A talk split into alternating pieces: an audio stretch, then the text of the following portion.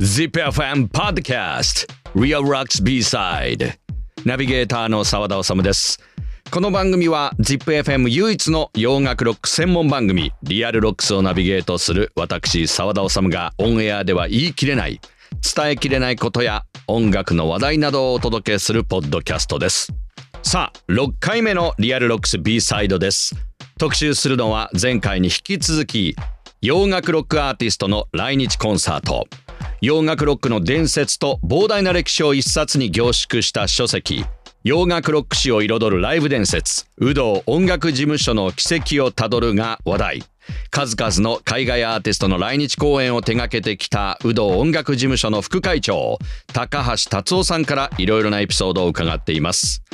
ちなみにその高橋達夫さんが今まで仕事をしてきたアーティストは？とやっぱりデビッド・ボウイとかも確かにねデビッド・リー・ロスランクも難しい。とやっぱりボブ・ディランですとかリッチー・ブラックモアですとかあとはブルース・スプリングスティンなんかサンタナなんかはもの人間的。そう最初エリック・クラプトンでしたからね。ウィッシュ・ボーン・アッシュ。ただまあポール・マッカートニーただいま逮捕っていうのは無線機で警察官の無線機に入ってきた。あのビリー・ジョエルあのちょうどその時ミック・ジャガーの U2 はそこでよくやったなと思って。カルチャークラブなんかはまさかヘビーメタルの連中がさゴルフやるなんてさ。そうそうたるアーティストたちです。もう伝説のツアーマネージャーです。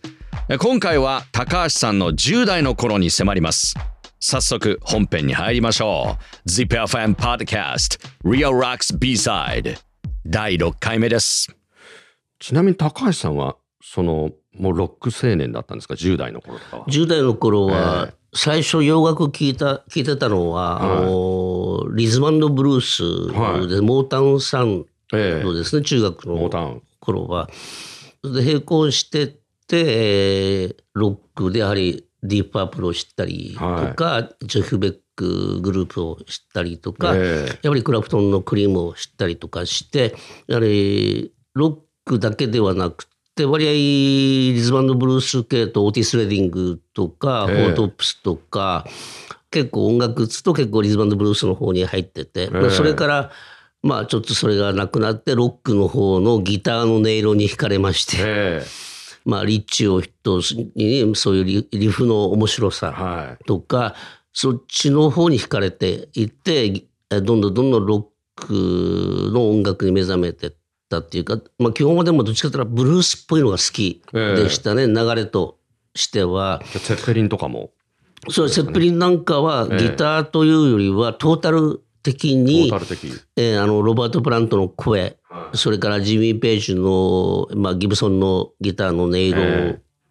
とか含めた、あの楽曲として好きでしたね。あとロバート・プラントの男から見たセクシーさとかもちろんドラミングなんかもやっぱりすごいと思ったし、だからバンドとしてセッペリンというのはすごいなと思ってその双璧だったのは僕の中でやっぱりディープパープルでしたね。楽曲とそれからギターとキーボードドラムベース全てがなんかディープパープルっていうのはすごいプロ的であの演奏力がすごいあったなと思ってすごいショックをやっぱし受けましたね。すごいグループがいるなと思ってその当時日本に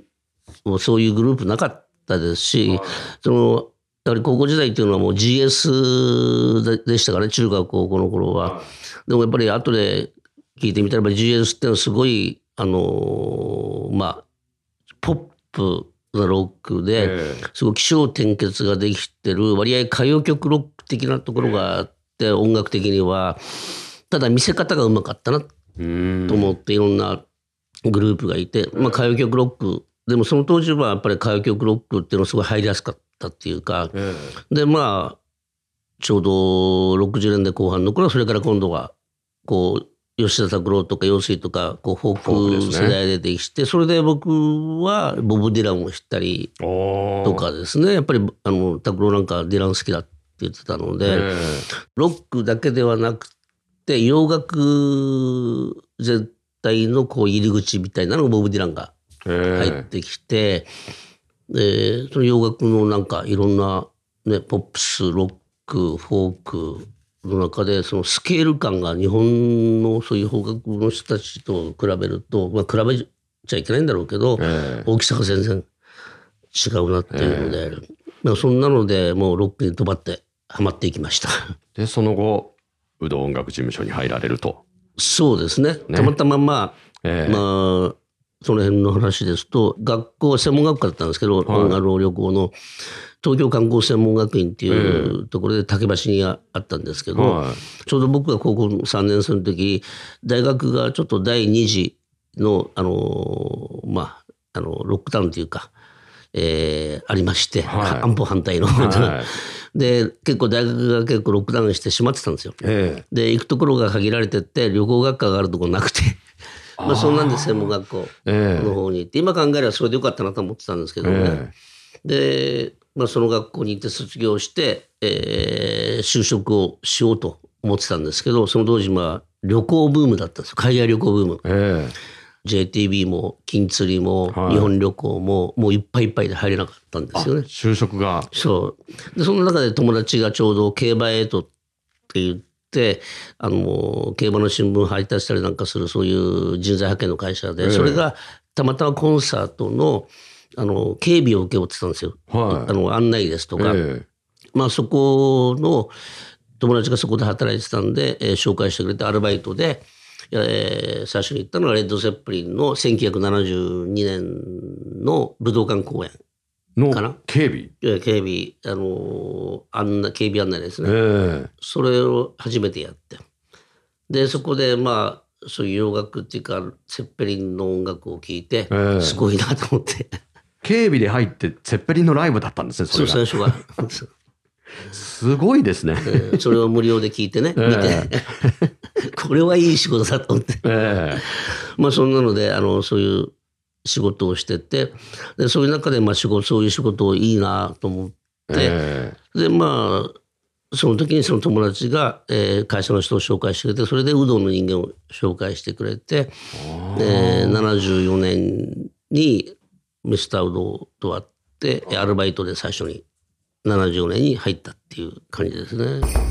はい。今回はここまでとなります6回目の ZIPFM Podcast リアルロックス B サイド次回もウドー音楽事務所副会長高橋達夫さんにお話伺います。どんどんどんどん面白いエピソード登場しますので次回も引き続きお楽しみいただけますと幸いです。ZIPFM ポッドキャストリアルロックス B サイド次回もお楽しみに。リアルロックス。名古屋の FM ラジオ局 ZIPFM 唯一の洋楽ロック専門番組。ザ・ビートルズからデスメタルまでオンエアをテーマに現在進行形のロックを2004年から紹介しています。毎週日曜深夜0時半から2時までの90分私澤田治がお届け。ラジコのタイムフリーならいつでも日本中どこからでも聞くことができます。詳しくは ZIPFM ウェブサイト。またはリアルロックスの番組ツイッターをチェックチェックチェック